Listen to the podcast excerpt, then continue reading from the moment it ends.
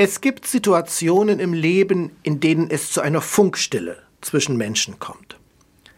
Ich möchte dich nicht mehr sehen.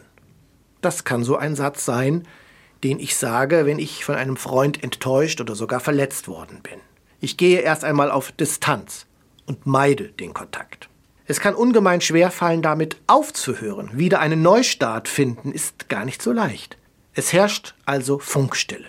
Soll doch der andere auf mich zukommen. Ich bin jetzt nicht dran. Der Geduldige sucht die Versöhnung. Der Ungeduldige gibt sich mit der Trennung zufrieden. In diesem Ausspruch des Schriftstellers Josef Ploberger ist viel Lebensweisheit enthalten. Ja, Geduld ist gefragt, wenn man ernsthaft vorhat, sich zu versöhnen. Das ist alles andere als ein schneller Vorgang. Wie finde ich den Anfang zur Versöhnung? Wann mache ich den ersten Schritt? Wie fange ich das erste Gespräch nach einer langen Funkstille an? Wer diese Geduld nicht aufbringen kann, der nimmt dann lieber die fortdauernde Funkstille hin, das Trennende, das Unversöhnliche. Aber lebt es sich damit besser? Ist es nicht so, dass ich mich mit meiner fehlenden Versöhnungsbereitschaft auch sehr belaste? Zunächst vertrete ich ja die Auffassung, der andere, der mich geärgert hat, ist das Problem und hat nun ein Problem, weil er von mir Missachtung erfährt.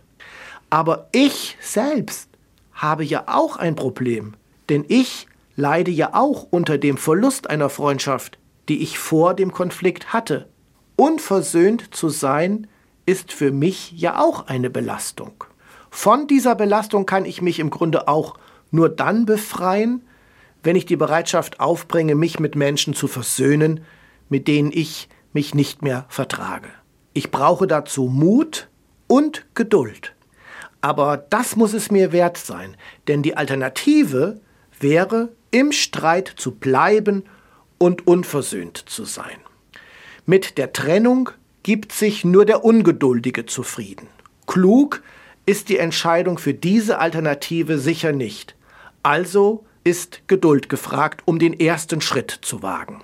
Aber es ist ja wie bei so vielen Dingen im Leben, bei denen der erste Schritt der schwierigste ist.